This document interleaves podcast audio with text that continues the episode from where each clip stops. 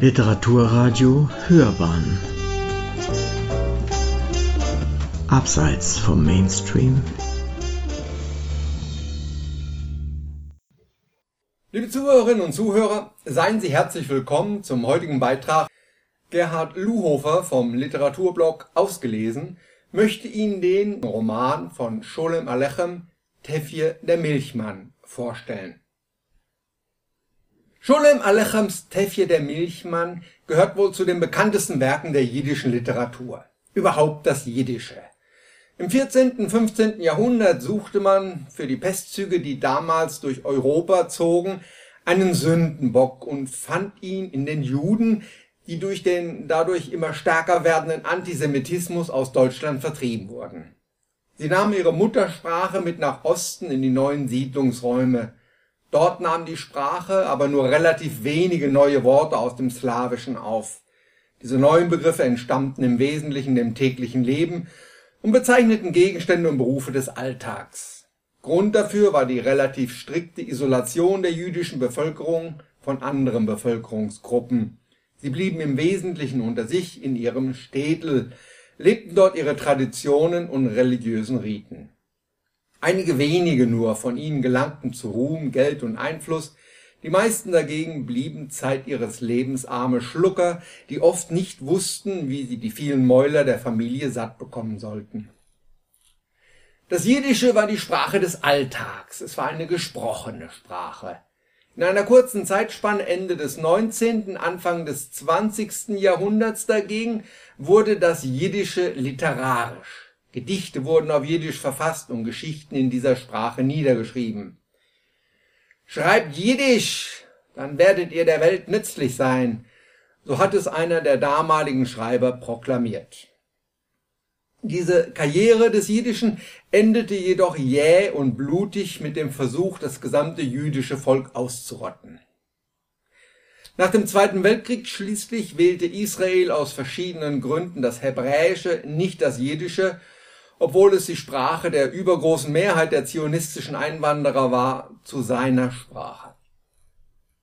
Der Autor von Tevye, Sholem Alechem, dies ist die jüdische Grußformel, Friede sei mit euch, ist einer der bekanntesten jiddischen Dichter. Er lebte von 1859 bis 1916. Manet Sperber schildert beispielsweise in seiner Kindheitserinnerung die Wasserträger Gottes, wie sich abends damals im Städel alle in der Stube versammelten, um den vorgelesenen Geschichten, also mit Sicherheit auch dem Tevje, Alechems zu lauschen.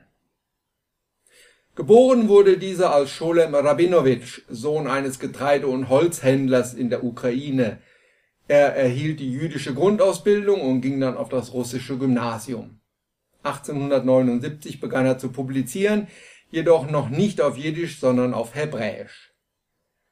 1883 heiratete er, zwei Jahre später stirbt sein Schwiegervater und er zieht mit seiner Frau nach Kiew um, der Stadt, die in seinen Werken als Jehupes auftaucht. Nachdem er 1890 bankrott ging, verließ er Russland und wechselte bis zu seinem Tod 1916 in New York noch sehr oft seinen Wohnort, unter anderem lebte er auch für einige Zeit in Berlin seine Werke über und für das einfache Volk begeisterten viele Menschen, gerade weil er später auf Jiddisch schrieb, das vorher nur als ungeliebter Umgangston, als minderwertiger Jargon der Armut galt.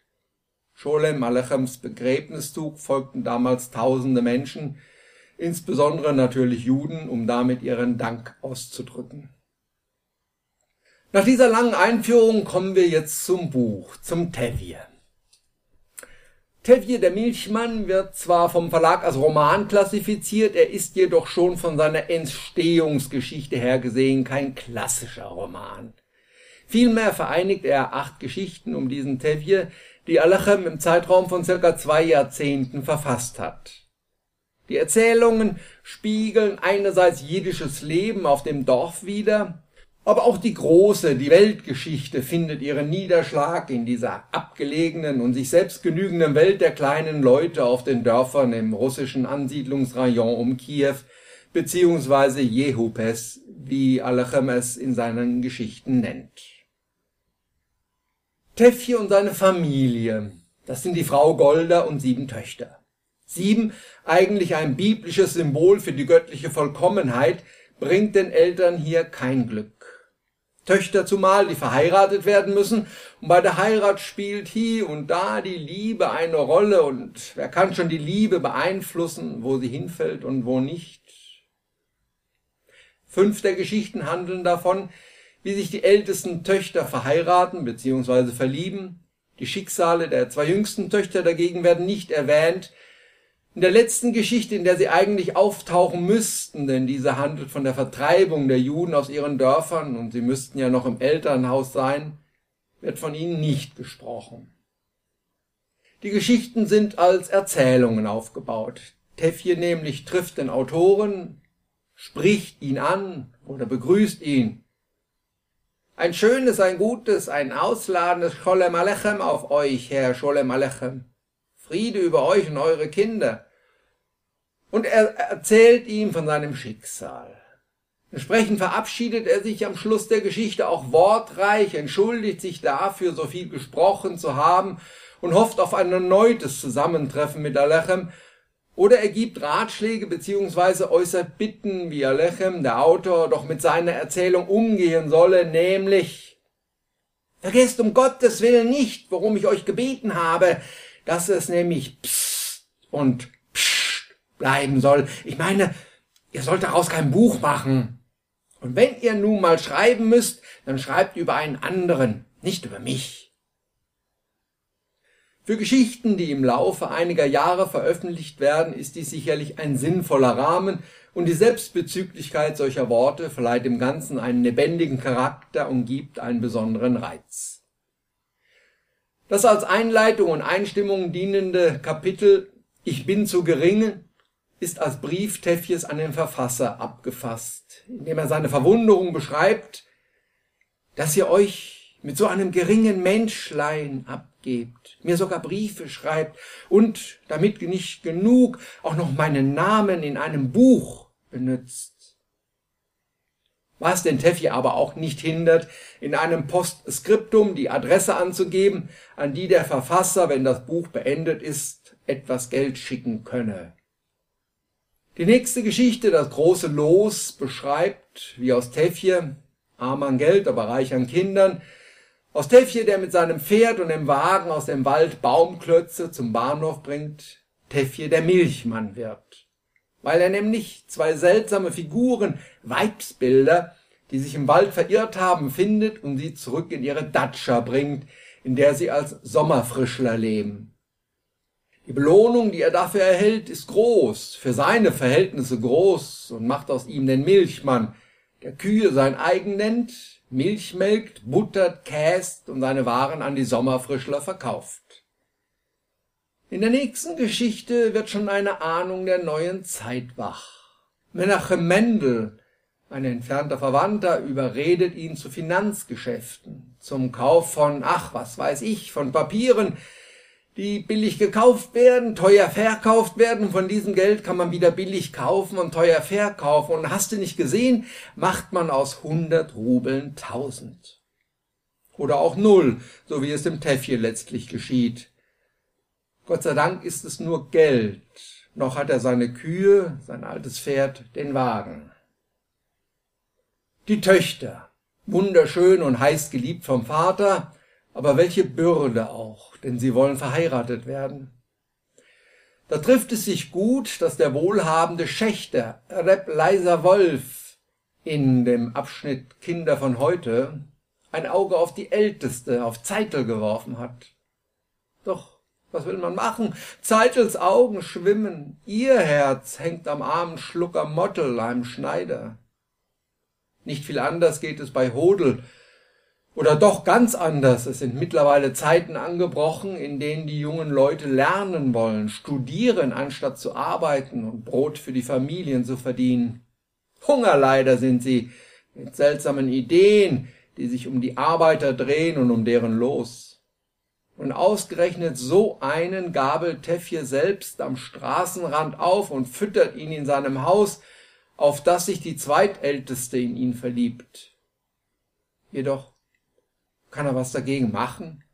Wenn Gott es so gefügt hat, wenn Gott es so gefügt hat, was soll er sich dann dagegen stellen?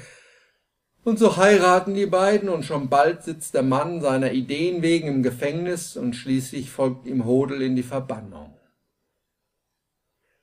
Aber schlimmer noch ist das Schicksal Chavas für ihn. Chavas Herz gehört einem Abkömmling Esaus. Dein Kind bricht auf in eine andere Welt und du verstehst sie nicht oder willst sie nicht verstehen. Es zerreißt ihm das Herz, fast hält er es nicht aus, die Qualen.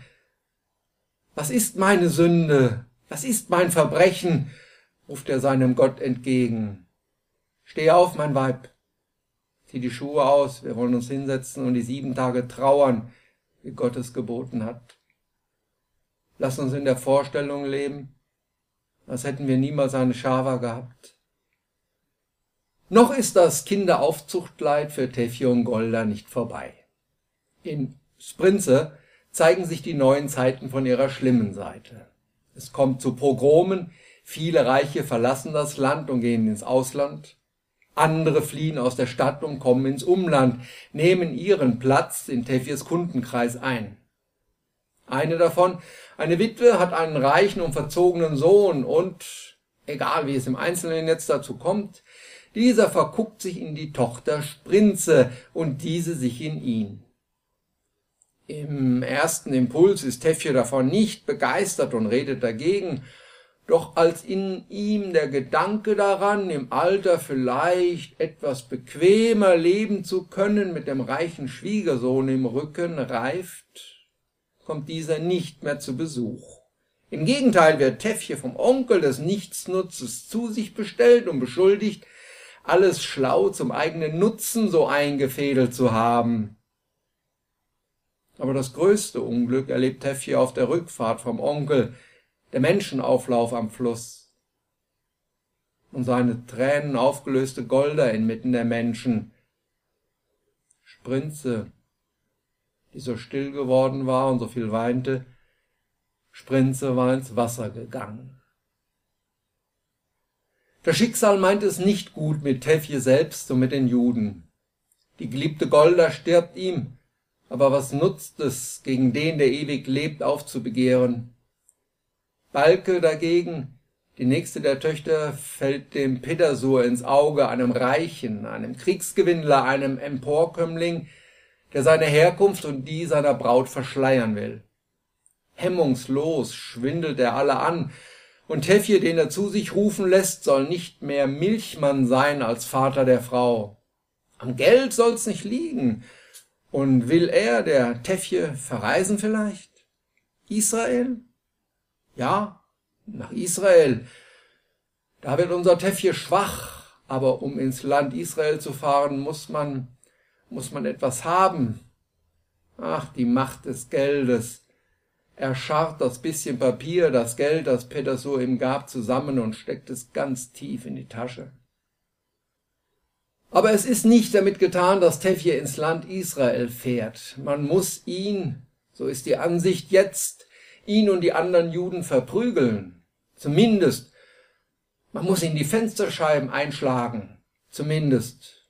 Zumindest, damit man selbst keine Probleme bekommt mit der Obrigkeit, die dies sehen will.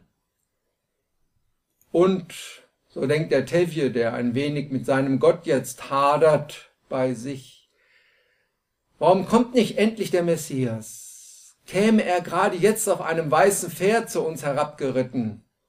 Und siehe da, derweil, wie Tefje in diese Gedankengänge vertieft da sitzt, blickt er auf einmal auf, ein weißes Pferd, und geradewegs auf sein Haustor zu, doch es ist nicht der Messias, der dort geritten kommt. Es ist der Dorfpolizist und er hat eine Botschaft für unseren Tevje. Drei Tage gibt man ihm Zeit, alles zusammenzupacken, alles zu verkaufen. Man hat ihm gesagt, er solle gehen. Also geht er. Tevje ist ein einfacher Mensch. Seine Ansprüche an die Welt sind nicht überbordend.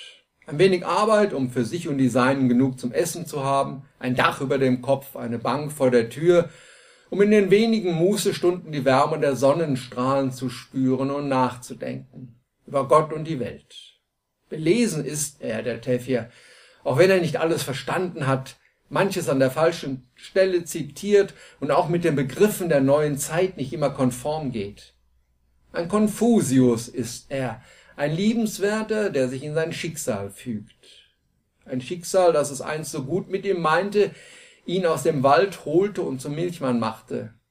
Dann aber nahm es ihm eine Tochter nach der anderen, es nahm ihm die Frau, es nahm ihm das Heim, die Heimat, es nagte letztlich sogar an seinem Gottvertrauen. In der Figur des Tevje, der ein Dulder ist und ein Hiob, personalisiert Alechem das Schicksal der Juden in Russland. Die lange Zeit friedliche Koexistenz mit den Christen löst sich peu à peu auf. Die neue Zeit um die vorletzte Jahrhundertwende mit den neuen revolutionären Gedanken greift nach den Menschen, den Jungen zumal, löst sie aus den alten traditionellen Gedanken und Verhaltensmustern und damit aus der seit alters her gegebenen jüdischen Gesellschaft. Gleichzeitig werden die Ressentiments gegen die Juden wieder wach und gefördert, finden ihren traurigen Höhepunkt in den Pogromen, die um 1905 einsetzen und letztlich mit der Vertreibung bzw. Emigration vieler Juden endet. So sitzt Tevje am Schluss des Buches da, hat keine Heimat mehr, ist dem Bibelspruch nach aus dem Vaterland gegangen worden. Nach dem heiteren und optimistischen Beginn des Romans endet er letztlich in tiefer Dunkelheit. Tefje lehnt sich gegen nichts auf. So wie er den Töchtern letztlich immer ihre Liebesheirat erlaubt, denn schließlich könnte es ja sein, dass genau das von Gott so gewollt wurde, lässt er sich am Ende auch aus seiner Heimat vertreiben. Allenfalls rettet ihm seine Schlitzohrigkeit und seine Redseligkeit mit der er seinen Gegenüber ohnmächtig quasselt, davor verprügelt zu werden. Ja, man erlaubt ihm und macht sich dadurch nicht selber die Hände schmutzig, man erlaubt ihm, sich seine Fenster selbst einzuschlagen. Aber retten, retten kann er sich nicht. Unerforschlich ist für ihn das Schicksal beziehungsweise Gottes Wille, denn für ihn ist alles Wille und Ausdruck von Gottes Plan den Menschen unzugänglich und unergründlich. Deswegen hat er sich hineinzufügen, auch wenn manchmal der Wunsch durchscheinen mag, dass Gott zumindest hin und wieder sich auch mal ein anderes Volk auswählen könne als immer nur die Juden. Wie groß mag für Tevje die Enttäuschung gewesen sein und wie bitter und symbolträchtig ist das Bild, das Alechem hier verwendet, dass Gott just im Moment, da unser Held die Frage stellt, wann denn der Messias auf einem weißen Pferd käme, ein Schimmel auf seinen Hof ritt, dessen Reiter die irdische Ordnungsmacht vertritt und ihm von selbigem vertreibt. Mit dem Pogrom von 1905 wurden viele der russischen Juden in alle Welt vertrieben. Die bis dato geordnete Welt der Ostjuden, die vorwiegend in ihrem Städtle lebten, wurde hinweggefegt, die angeordnete Vertreibung, die instinktsicher seit alters her verwurzelte Antipathien und Vorurteile gegen Juden instrumentalisierte, zerstörte zusammen mit den sich sowieso radikal ändernden Lebensumständen die alten Traditionen und Lebensweise im zaristischen Ansiedlungsrayon. Tefje, der Milchmann, ist der Archetyp dafür, die Figur des Hiob, des Dulders, die Figur auch des in die Diaspora vertriebenen Juden, des Abraham, der eine neue Heimat sucht und der dabei trotz hin und wieder auftauchender dunkler Gedanken unverzagt an seinen Gott glaubt.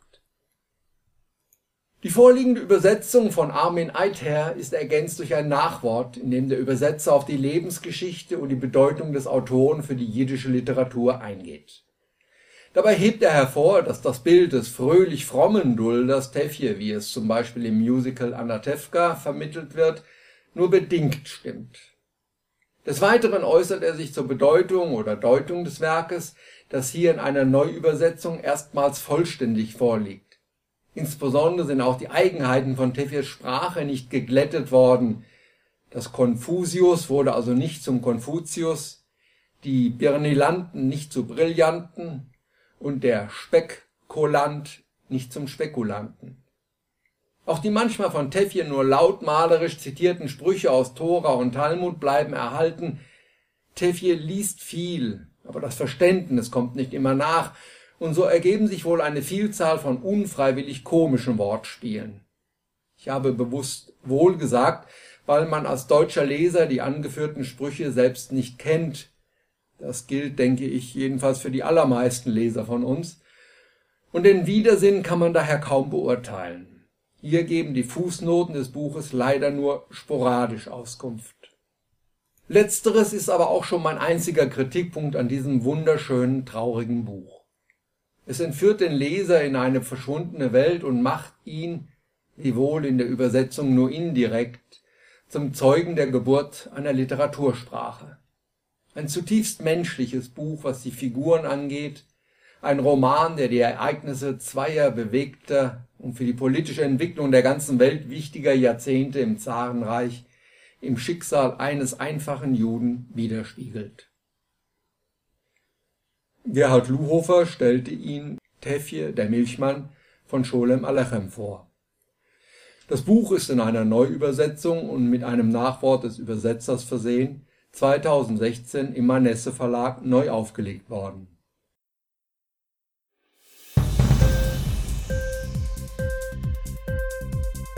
Hat dir die Sendung gefallen? Literatur pur, ja, das sind wir. Natürlich auch als Podcast. Hier kannst du unsere Podcasts hören. Anchor, Spotify, Apple Podcast, iTunes, Google Podcasts, radio.de und viele andere mehr.